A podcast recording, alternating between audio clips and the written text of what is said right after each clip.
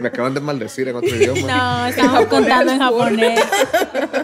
Sí, Rodrigo Otaku, el bello Jutsu Kaisen. ¿Podemos empezar ya? Estaba viendo YouTube Kaisen antes que vinieran. Pues hola, ¿cómo están? Esto es Todas las cosas que odio con su presentadora favorita, Gabriela Triste y Iván Van Pandi. Hoy tenemos un invitado especial desde Guatemala. vos. Hola, no puedo escapar de mi país. Sí, por los motivos políticos, sociopolíticos, geopolíticos, Rodrigo ha tenido que estar en El Salvador más tiempo del que venía, pero bueno. Qué por chivo porque está en nuestro podcast ahora. vos. Todo fue fríamente calculado. Bueno, Sí. ya. Saludos, él es- Guatemala. Él es Rodrigo, viene directo de Guatemala. ¿Por qué no me dan una mordida en la vela? Es una celebridad del mundo de internet guatemalteco. Acabo de cruzar los 100 followers en Twitter. Digo ex. Pero Eso sí, es Un influencer. un gran logro. toda una influencia. Y lo trajimos acá porque conoce mucho sobre la cultura pop, la cultura de las funas. Y ese es nuestro tema de este es hoy. el tema de el hoy. cancel culture, funas en internet, bullying colectivo y el perdón. Así que bueno, si quieren empezamos con lo mismo de siempre, disclaimers, eh, conceptos, contextualización. ¿Qué es la cultura de la cancelación? Se refiere a un fenómeno social en el que los individuos a menudo critican y boicotean públicamente a personas, empresas o instituciones por comentarios, acciones o creencias consideradas ofensivas o inaceptables. Esto a menudo es una consecuencia negativa para la reputación y la carrera de los afectados. Y yo siento que es importante también mencionar que es algo que sucede mucho en línea, Sí, más que en más la vida real. Sí. Y, y eso también es algo muy genseta, muy moderno, vea, cancelar a las personas, más que nada en Twitter, vea, dice él que es una celebridad de Twitter, yo le creo y eso es cierto. Le creo. Y en Twitter o ex ahora, ¿verdad? Es donde más se da esta cosa de la funa, ¿verdad?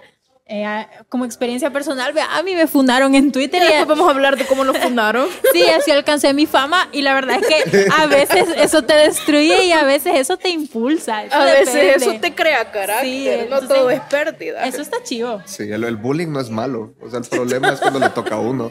Pero sí. El problema es cuando te bulean a vos, sí. Sí. Realmente. La cosa, o sea, vos tenés que luchar por ser el bully, no por ser el bulleado. Realmente, vos. Literal, la gente que Ser el está esto. es de débiles Sí. Y ser el bully es de la gente que es del superhumano, como decían.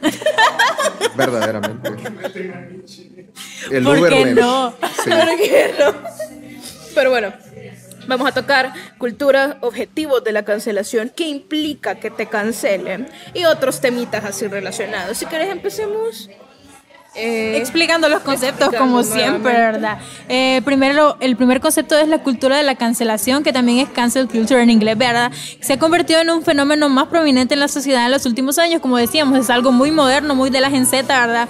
Eh, no tiene una fecha de nacimiento precisa, porque pues no se puede decir cuándo empezamos a funar, ¿Cuándo ¿verdad? empezamos a cancelar a la Desde el gente? nacimiento, Desde, desde, el la nacimiento, cuna. desde el nacimiento del internet, las funas existen en foros, en cosas así, ahí es donde más funaban a la gente. Sí. Pero bueno, no tiene realmente una fecha eh, precisa. Pero se popularizó en las redes sociales y los medios de comunicación a lo largo de la última década, a partir de mediados del año 2010. Sí, es un término relativamente nuevo, o sea, siempre existió, pero hasta este momento tiene como un nombre y ya sabemos a qué nos referimos con eso. Antes solo era existir en Internet. Ni Y eso- era Sí. como ser hater de Internet, Sí. solo era opinar en Internet. Y eso también es algo muy gen Z, querer ponerle un nombre a todo. todo, ajá. Todo Nombre tiene que ser etiquetado, Sí, sí. sabes. Pero- Pero de hecho, ¿saben qué? Bueno, eso no me va a dejar mentir De que hecho. todo, en realidad todo, todo tiene un nombre, solo no sabemos cuál es. Sí. Pero sí existe, porque lo vimos en lingüística, que todo, relativamente todo, no relativa, literalmente todo tiene un nombre. Solo nunca sabemos cuál es, pero de que lo tiene, tiene. Entonces creo que no ha sido solo cuestión de, ah, ponerle nombre, sino descubrimos cuál es el nombre. Eh, también porque teníamos más acceso, más medios para descubrir ese tipo de cosas. Y yo creo también, ¿verdad? Que el tener acceso, que todos tengamos acceso por igual a estas cosas también nos pone en esa posición de, ah, entonces yo tengo una posición sobre un tema, yo puedo opinar sobre ese tema. Y también se da- aquí es donde empieza también lo de la empieza la Todos tienen una opinión sobre una problemática.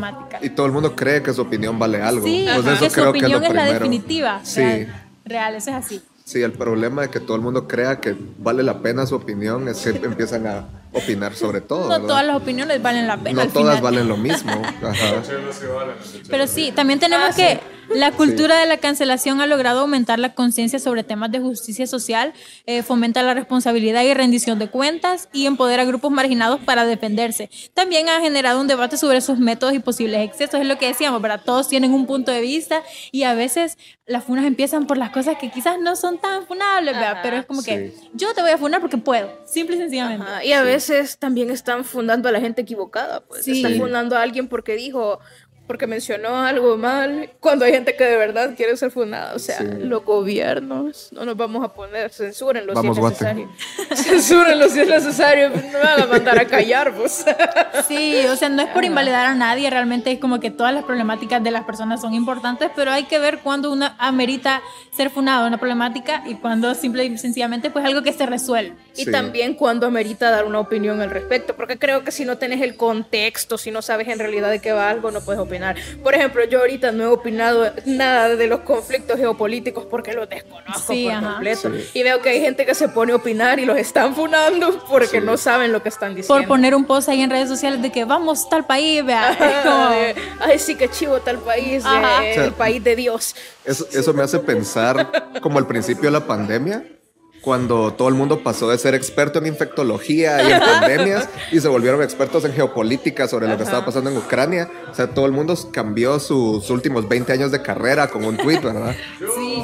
Pero sí, sí siento que parte de, de este fenómeno es que me hace pensar como en las distintas olas del feminismo y cómo al principio era reconocer la humanidad de las mujeres, luego era el derecho al sufragio, el derecho al trabajo y conforme se han ido dando más derechos, se han vuelto como peticiones más específicas y sube el estándar de lo que es inaceptable socialmente. Y creo que las funas son un ejemplo de que nuestra sociedad en los últimos 10, 15 años hemos avanzado tremendamente en lo que es como el trato digno y que personas merecen ser tratadas con dignidad. Entonces ahí es donde cada cosita se vuelve más pequeña y hay más oportunidad de equivocarse y hay que mantenerse al día de cuál es como la vanguardia de derechos y todo eso, pues, o qué es inaceptable socialmente pues, al sí, Realmente retomando eso también, todas las problemáticas son importantes, pero al mismo tiempo es que no se puede resolver todos los problemas que existen. Entonces hay que priorizarlos, hay que jerarquizarlos y pues ahí es donde empieza la gente, ah, funas al que no te está dando la, la oportunidad de resolver tu problema inmediatamente, también es como, puchica, entonces te cancelo, eso también. Creo que todo esto se liga a este cuarto apartado que dice que esto está ligado a la generación Z debido a la participación activa que tienen en redes sociales y su enfoque, vuelvo a justicia social, responsabilidad.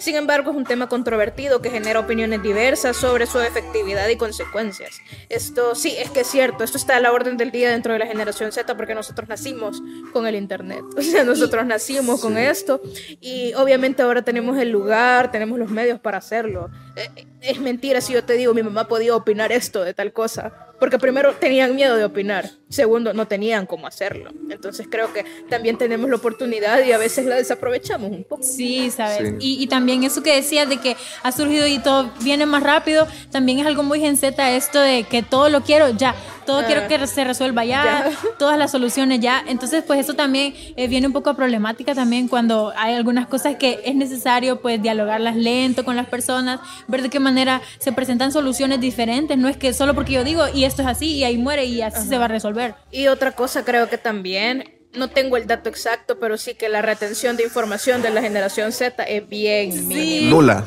entre, sí, o sea, que los videos duren 30 segundos ahora es bastante, es bastante, porque yo, o sea, nosotros nacimos en el 2000, Rodri no, pero nosotros nacimos en el 2000 y puya, o sea, créanme que a mí, yo creo que lo máximo de retención de información que podría tener, o sea, de prestarte atención realmente a algo que sea, son unos 45 minutos, de ahí tengo que descansar una hora y después puedo regresar, porque si no, no hay manera, o sea, yo no puedo. Y, y creo que eso también como que obliga a que todos los, digamos, antes un ensayo para poder expresar una opinión era algo que iba a tomar 20 páginas. Ahora tienes que condensarlo en un tweet y se pierde toda el posible, como toda la sensibilidad que puede haber para tratar cualquier tema. Y además que las redes sociales están diseñadas para maximizar la polarización. Entonces, al final, si uno quiere likes, tiene que tener el tweet más más polémico. Más polémico, más ofensivo, ver cuántas minorías te puedes pasar llevando. o sea, todo tiene que estar en, para maximizar la atención, ¿verdad? Sí, y que todos puedan opinar sobre el tema también. A mí eso me ha pasado también. Yo he tenido algunas problemáticas internas, vea, con mi proyecto musical, por ejemplo, eh, eso es algo que siempre me termino juntando con gente equivocada, lastimosamente, y, y pues hay cosas, y yo sí me he fijado que cuando yo doy mi opinión de esto no me parece justo, la gente, no, pero es que todos tienen una opinión. ¿Y por qué de él no lo dejas hablar? ¿Y por qué no sé qué? Y es como, puya, o sea, es mi problemática, porque vos tenés que meterte a mí y criticarme a mí de algo que ni siquiera te conviene, o sea, no, te compete. no te compete. Y creo que también gran parte del problema es que todo el mundo quiere imponer su punto de vista. Sí. Y realmente es lo que les des- o sea, lo que estábamos discutiendo al principio, que uno cree que su opinión vale la pena y realmente uno tiene que entender que, por ejemplo, uno no le va a pedir a un doctor eh, consejos sobre cómo reparar tu refri, pues, o sea, no hace sentido. Entonces, porque vos, diseñador gráfico, estás opinando sobre, no sé, música, y todo el mundo tiene una opinión, pero qué tan fundamentada Sí, claro, está. eh? claro. Y realmente viene también eh, a- al punto número dos, ¿verdad? ¿Cuál es el objetivo real de la cultura de la cancelación? ¿Y es qué simplemente- tanto puede durar una cancelación? Sí, es, es nada más, o sea, decir voy a atacar a esta persona porque sí, o realmente quiero que algo pase al respecto, ¿sabes? ¿Y Sí. qué va a pasar? O sea, si, esos, si esas cosas que van a pasar van a ser a largo plazo, si solo quiero que se disculpe conmigo, también es como, ¿por qué vas a funar a alguien si solo quieres su disculpa? Mejor hablarlo con esa Sí. persona. E incluso si lo estás haciendo por fama. Porque hay un montón de gente Sí. que solo Sí. toma partido en las cosas para ser famosa. Y a mí, sinceramente, eso me causa mucha gracia. O sea, creo que también es justamente la que todo el género de youtubers y tiktokers de reacción, que eso se ha vuelto realmente una carrera, tener una opinión y generar polémica y em, Este podcast. este podcast. em, pero sí, o sea, totalmente. Yo creo que la primera pregunta que yo me haría es si las funas realmente cambian algo. Sí. Porque yo siento que hay un montón de personas que sí, les tiran hate, las bloquean, se vuelve una oleada de tweets de es que es un abusador, es que ocupa espacios, whatever the fuck that means, honestamente, porque siento que es una oración sin ningún significado, pero eso se está transformando en daño económico, se está transformando en pérdida de, de ingresos o de caché social o realmente solo son llamaradas de tusa, para usar una frase muy guatemalteca. Eh, viva Guate. Eh, eh, es una llamarada de tusa que realmente no genera ningún cambio. O sea, han habido otros movimientos políticos. Pues. Fuera de cámara vos me decías que ahí en Guate, por ejemplo, me decías que esto de la cultura de la funa no es tan como, no está tan presente como aquí en El Salvador. Sí. ¿Quisieras hablar un poquito más de eso? Pues sí, o sea, yo lo, que- lo que le estaba mencionando a nuestra hostess preferida eh, es que realmente en Guate han habido muy pocos casos, particularmente un par de fotógrafos que creo que en cualquier país, cualquier Sí. generación siempre ha sido que miran a una chava que tenga estilazo, que les guste y es como, mira, yo soy fotógrafo, te puedo tomar fotos y después como, y sabes que yo hago desnudos artísticos, como que eso es algo bien, típico. bien común y sí y hubieron un montón de denuncias alrededor de eso en, en la pandemia y luego de un par de músicos que también decidieron terminar sus relaciones de una forma un poco más agresiva de lo necesario eh, léase a pero eh, todo eso son cosas que han generado controversia, pero fuera de eso, siento que acá es una cultura como más constante Sí. y yo lo que pensaba es porque también siento que ustedes tienen una cultura, una producción cultural mucho más eh, Violenta. rica, realmente. O sea, ustedes sí Violenta. tienen bandas y es un mundo dinámico del, del- de, donde sí hay diálogo entre los jóvenes, tal vez. Sí, creo que sí. Pasa que cuando El Salvador, bueno, El Salvador, por ejemplo, es un país muy pequeño, cuando un lugar es muy pequeño, todos se conocen y todos tienen una opinión de todos. Eso uno. Y dos, como dice el dicho, el salvadoreño es bien bochinchero, ¿verdad? Entonces, pues, es una persona que le gusta pelear. Sí. Entonces, Sí. como decía Andy, aquí somos muy violentos, Violentos. culturalmente y entonces, pues las cosas se resuelven o peleando o agarrándose de la greña o lo que Ajá. sea, pues, pues eso también influye un montón, pero como dice Rodri, eh, que yuca que en otros lugares pues las funas se den por cosas serias como violencia real, violencia intrafamiliar, qué sé yo, cosas así. Y aquí es como, terminamos y no me caíste muy bien, vea. Y Dices tú, ajá, hay Ajá. que restarle importancia a lo que de verdad importa. Sí. O sea, no le vamos a quitar shout out a Guatemala por todo lo que está pasando. O sea, creo que todo el mundo se ha enterado de lo que ha pasado y que son las cosas que sí deberíamos darle relevancia. Pues Sí, o sea, no si es que estamos simple- funando al gobierno, pues eso realmente lo... Eso sí lo vale. Sí, o, sea, o sea. eso sí marca un punto en la historia. Venimos de acá a acá y a partir de acá las cosas van a ser diferentes, pero decir a alguien, ay, no, men, no me tripió que hiciste esto porque no. Fuiste una mala amiga, te funo. Pero no hiciste nada realmente así como. Es como ah, que, vaya, un crimen. cambiaste a esa persona, no, cambiaste a las demás personas que son como tu amiga que te funó, que te, ajá. Sí, no va a pasar Sí. nada, solo vas, a, solo vas a hacer tu chisme más público y que. Y ya estuvo. Sí, ya, nada más. Y te van a Sí. recordar en Twitter Como y ya, creo que también algo que he visto es que una de las fundas más conocidas es de un músico salvadoreño acá que ¿Cuál de todos? Ah, sí. fue, fue infiel a su novia, pero ser infiel no es un crimen. O sea, no es algo fresh, pero sí no es que él haya hecho Sí, algo malo, sí, pues. hizo algo malo, pero no es algo Criminal. socialmente Ajá. castigable por Sí. muchas personas. Pues ahí se pierde un poquito el concepto de funa, ¿verdad? Eh, también tenemos un eh, que el concepto de cancelación es muy subjetivo y puede variar según la opinión de las personas, la magnitud del escándalo. Como decíamos, no existe un número exacto de cuántas personas han sido funadas también, ¿verdad? Y la cultura de la cancelación es controvertida y ha generado debates sobre su efectividad y ética. Es todo lo que venimos diciendo. Sí. ¿Qué tan efectivo? eh, ¿Qué va a pasar después? ¿Qué, ¿Qué repercusiones tiene esto en las personas? Yo creo que es importante también mencionar qué personas, celebridades han sido funadas y por qué, y, y realmente por qué es importante funar a las personas y por qué no es importante. Venimos diciendo, vea, no, estas cosas no son tan relevantes, no lo hagas. Pero, por ejemplo, qué sé yo, el caso de, de J.K. Rowling, ¿verdad? Que la funaron porque era, qué sé yo, homofóbica, Transfóbica. transfóbica y tal. Sí, es como, bueno, qué cuestionable que seas un ícono y que estés eh, como dando este discurso de, de odio, porque vos al final influencias a otras personas. Eso. Y eso sí puede marcar un cambio. O sea, Sí. poner a Sí. J.K. Rowling ya puede definir que el resto de personas dentro de su área cambien, que dentro de su área los estándares se eleven y que los criterios para elegir a ciertas personas sean distintos. Entonces Sí. son el tipo de cosas que sí hay que resaltar. Sin embargo, creo que algo que también me gustaría que recordemos es como este pipeline que ocurre cuando a alguien famoso lo funan y que en vez de disculparse o real o pues pueden actuar una disculpa, pero después lo que pasa con sus carreras es que solo se van hacia otro mercado. Por ejemplo, J.K. Rowling se volvió la cara de los de la gente transfóbica.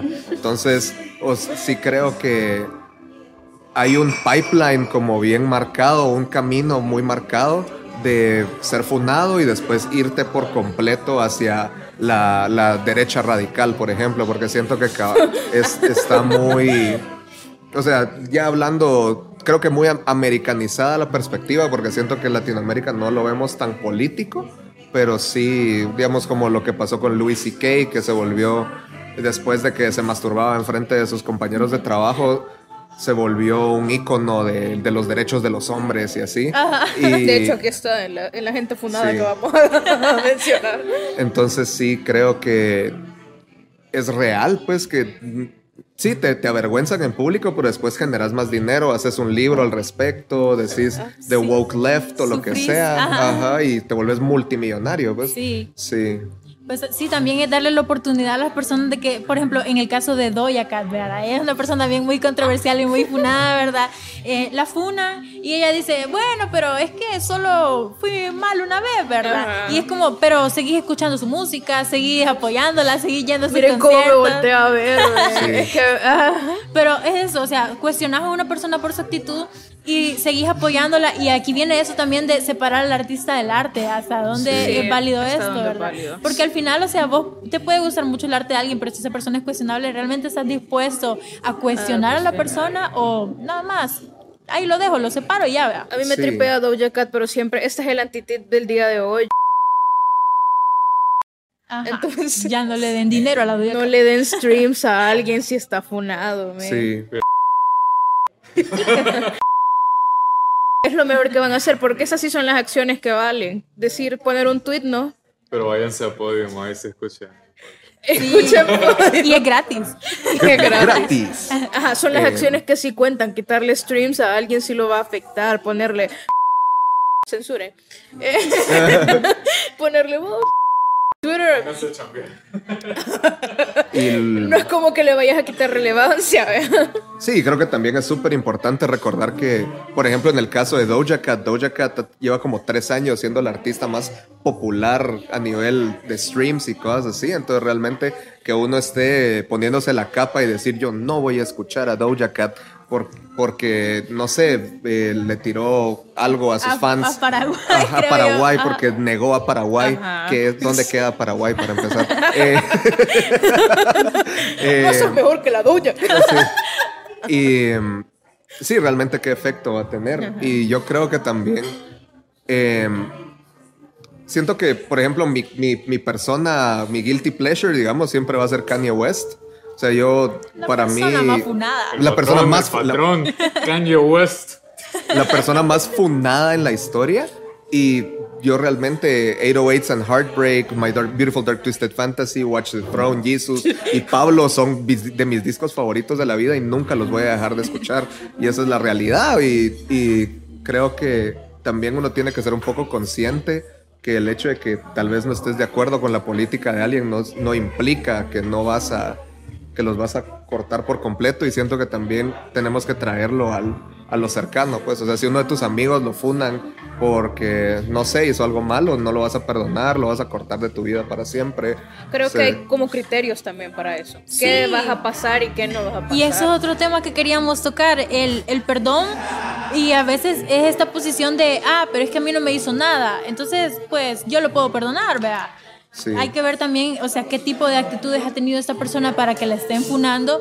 Y también simpatizar un poco con las víctimas de la persona Sí. también. O sea, no es como que, que porque a mí no me pasó esto, esta persona, a, a mí me parece que eso que están diciendo es mentira, ¿verdad? Ajá. Porque a mí no me ha pasado, porque a mí mi amigo no me ha querido manosear, ¿verdad? Y estas bichas me están diciendo paja, ¿sabes? Ajá. Y creo que también, bueno, una de las cosas más que todo con las niñas, creo que entre niñas se hace más el entender lo que ella está pasando. O sea, el de creerle de entrada y bueno, si no pasó, ahí quedó, pero es mejor estar del lado de la víctima que del agresor. Sí, Sí, totalmente. sí, y eso también es algo muy, disculpa y a, a todo el staff presente, hombre, vea, pero eso de que esa posición de, ah, es que las mujeres funan por funar y la mayoría de funas son faltas, eso no es cierto, hay unas Sí. cifras reales de que ahí el 0.00 0.0001% es, son denuncias falsas, y entonces Sí. pues es bien yuca, esto sí es una cuestión bastante social, bastante ya eh, más complicada, pero pues simplemente no te puedes poner del lado de decir esto es mentira antes de saber que de verdad es mentira. Ajá. Sí, y que creo que también ahí entra, o sea, es misoginia al final, Sí. como creer que las mujeres están mintiendo porque quieren atención Sí. y porque, o sea, porque no... quiere dinero, porque esto y aquello. Ajá, o sea, una acusación de acoso no es algo... Y que creo que también por las consecuencias que también pueden sufrir las víctimas. Uno no lo hace solo porque sí, Sí, real. o sea, la realidad es que, por ejemplo, si sos una chava que sabes que te... eh, pues que te acosaron y sabes que si lo comunicas te van a ver como, ay, es que ella de plano es como medio chuca y así. eh, tiene implicaciones reales también para las víctimas y hay que estar del lado de, la sí, víctima. siempre de la víctima. Aquí dice la expresión nombre It's Over Party se utiliza en las redes sociales, en particular en plataformas como Twitter, para denunciar o criticar a una persona famosa, empresa o figura pública en un tono humorístico o satírico. Esto pasó con Doja Cat. Yo me acuerdo Sí. del Doja Cat It's Over Party. Ajá. No me acuerdo con quién más, pero sí es bien recurrente verlo en Twitter. Se hicieron a vos el It's Over Party. No sé si me hicieron el Over Party, pero aquí viene la anécdota Sí, de ¿cuál, cómo ajá, me cuál es el funaron. contexto? Ajá. Bueno, yo comencé eh, haciendo música, haciendo parodias de K-pop en español. Eran como los beats de las canciones y pues la, la otra letra ahí chistosa, bayunquita, ¿verdad? Eh, vinieron la- las personas que no hablaban español, la- las personas de Estados Unidos y etcétera, ¿verdad? A decir, no, es que ella está haciendo plagio, entonces cancelémosla. Y, y es como, ¿por qué vas a cancelar a una bicha, sabes? ¿Cómo- ¿Qué te ha hecho una bicha? Pero es que la funa de la Gaby fue tan importante que fue como tres días trending Sí, fue un topic. trending topic ¿Es en entre la serio? comunidad de K-pop. Y ellas me empezaron a decir, es que vos estás monetizando con los beats de nuestra banda favorita, ¿verdad? Y es como, No estoy Es ganando más, ni yo- un no estoy ganando ni un A veces, Ajá. por divertirme, pongo Gabriela Turista en Twitter y les aparece esa Sí, les va a aparecer esa, esa ola de No. funa- Y a mí me llegan mensajes y la gente me decía, te voy a demandar. Y yo, Dale. vaya. vos tenés los derechos de la canción Ah. de tal banda. No creo. Suerte encontrando El Salvador en un mapa. De la chera de su fiesta en el pueblo. Sí, eso. Bueno, cuando fue el auge, ¿verdad? De mi carrera K-Popper, de mi carrera de parodiadora de K-Pop, eh, una vez una niña hizo una reacción a, a mi canción Te amo Minjungi, ¿verdad? La pueden Una buenísima canción, Ahí está en todos lados, ¿verdad? Entonces ella viene y reacciona, pero es una reacción así como de niña, pues de, de una... eh, no, no hables de él, no hables de, no hables de este, de ese idol, vea. No, porque él es de todas nosotras las no es tuyo, conseguite a alguien más. Censura en el fandom. Ajá. Ah, censura en el fandom. y entonces viene la gente que en ese momento, yo no les dije a nadie, eso está pasando, ¿verdad? sino que la gente encontró el video porque todo el mundo estaba hablando de eso. Y viene y le dice, sos una ridícula por pensar que eso es cierto y que no sé qué. O sea, el fandom de Gabriela Triste atacando a alguien más. ¿verdad? Oh my God. Entonces viene esta niña y borra el video, me escribe a mí en privado y, y subí un video sin su cara, solamente un video negro que dice, yo quiero disculparme públicamente con Gabriela Triste porque, porque este, actué muy mal y yo le escribí, le dije que si ella quiere puedo borrar todo mi canal de YouTube y ojuela. Pero yo no le contesté nunca. Y dice, ah, es que ahora yo tengo miedo porque ya van a ser como las fiestas de aquí, de, de donde yo vivo, ¿verdad? Y, y me da miedo enseñar mi cara y que me vengan a pegar los fan, el fandom de Gabriela Triste. No solo me funaron, sino que ahora soy una Bully. líder de secta y la Sí. bully suprema. O sea, eso es bien yuca. Mira, eso hay que monetizarlo. O sea, si tenés una secta que está dispuesta a buscar a alguien a su casa, Eso es lo que estamos logrando con este Sí. podcast. Sí, Eso el es fandom de este queremos. podcast es defendernos mutuamente porque todos somos unas personas así agresivas y Sí. malvibrosas. Yo, bueno, creo que con eso también me- algo que quería mencionar, lo que la reacción de esta chava, que fue increíblemente desmedida, también habla un poco acerca de cómo el estándar de la manera en la que te tenés que comportar en línea se ha vuelto increíblemente alto y todo el mundo actúa como que fuera su propio departamento de relaciones públicas y hay que tener tus notes apologies listas para Sí, cualquier cosa sí. que, su- que subas. Es cierto. Entonces, como que sí siento que le ha dado como un tinte de, de surrealidad a todas estas situaciones que se pueden resolver. Tú, tú lo dijiste en su momento, porque si querés una disculpa, le puedes Sí, escribir un DM a alguien cabal. y la persona está en su derecho de no contestarte, no ponerte atención, seguir haciendo lo que quiera, pero no hay una obligación de nada, realmente. Sí, realmente. Y sobre todo si es alguien que no conoces y no te conoces. Sí. ¿Por qué tendrías que opinar de, de eso? Pues al final, o sea, eso es algo, perder tu tiempo, perder tus energías y pues no resolves nada al Sí. final de, esa- de esas cosas, ¿verdad? Y yo creo que también uno tiene que entender que las... ah, ¿Cómo es? Uno llega, a- las abejas llegan a la miel, no al vinagre.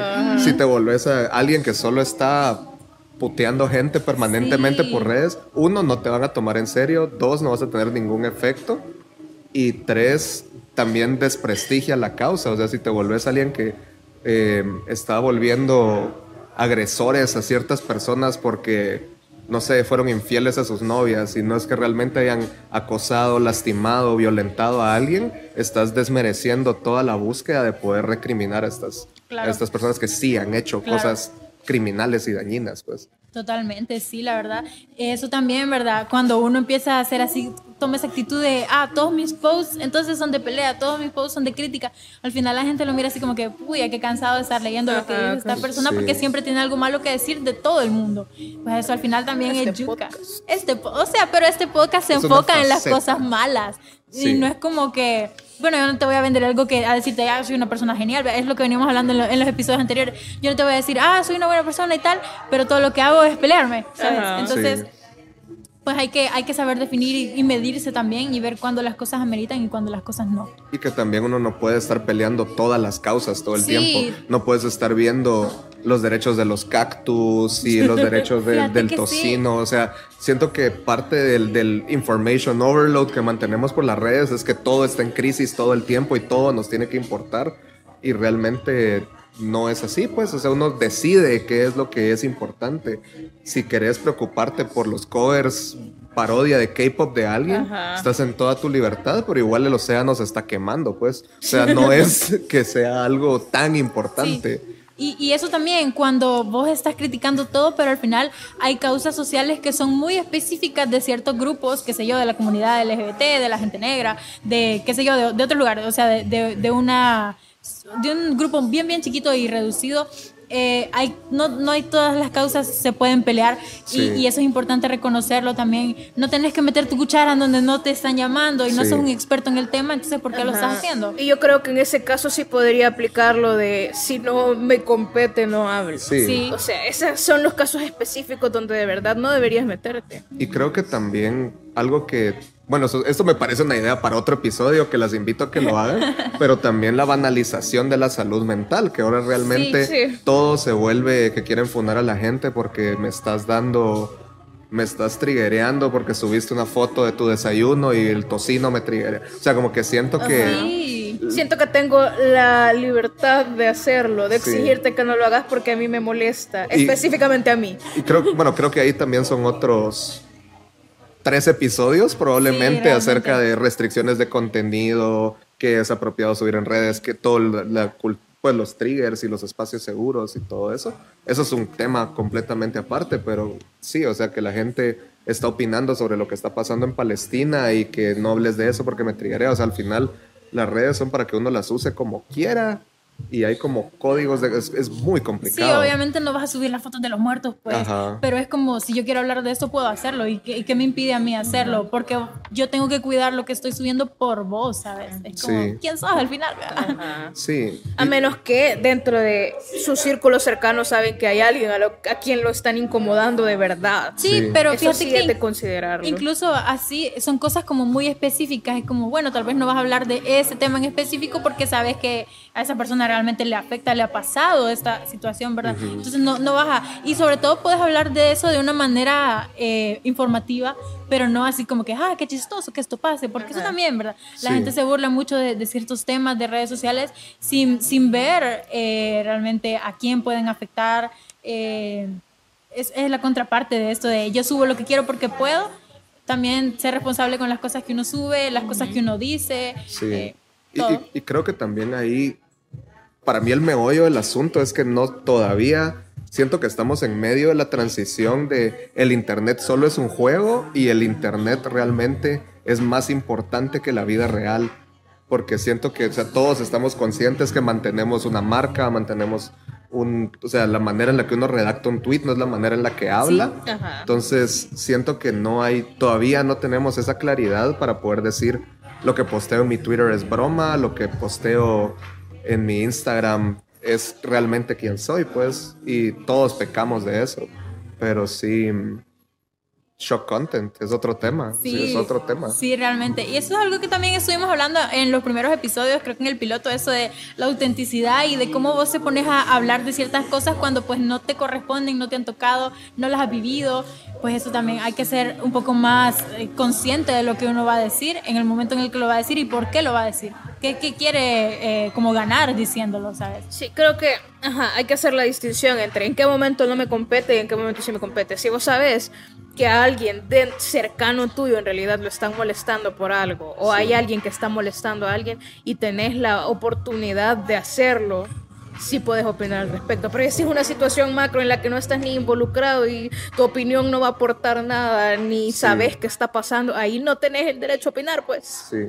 Sí. Y, y creo que también, o sea, uno tiene que estar dispuesto a hacer en el mundo real las cosas que habla en redes. Claro. Si estás, no sé, quejándote sobre los derechos del agua, ha sido una manifestación, te has involucrado y, y el activismo digital también realmente es Sí. activismo, pero si vas a estar fundando a alguien y lo vas a ver después en Starbucks y lo vas a saludar como tu pana y que no pasó nada, no es congruente, o sea, Sí, no está siendo congruente. Claro, y eso también viene, el, creo que yo que es el último tema ya, la doble moral y el perdón, que es eh, pues eso mismo, eh, criticar a alguien, decirle a alguien, estás mal en línea, o ni siquiera decírselo, sino que vos pensarlo y decirlo con otra gente o tirar un, una indirecta ahí anónima y, y luego lo ves y es como, ah, pero todo bien, somos amigos. Ajá. Y viene Ajá. también, entra eso también de, yo no digo nada de vos públicamente, ni esa es mi postura pública, porque a mí me conviene estar cerca tuyo. Sí.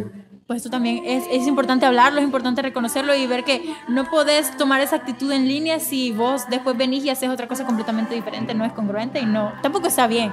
No te hace superior a la persona funada también. Ajá. Sí. Eso Sí. mejor. Y, y creo que también, o sea, tenemos que tener, tomar mucho en cuenta que las personas cambian. O sea, el, Claro. el- yo borro mis tweets, o sea, borro mi Twitter de cero regularmente cada par de años porque yo sé que las opiniones que tengo ahí no reflejan el crecimiento y el Claro. aprendizaje que he tenido. Y uno puede acompañar a las personas a través de su crecimiento en vez de solo Pausa, pausa. criticarlas, ¿verdad?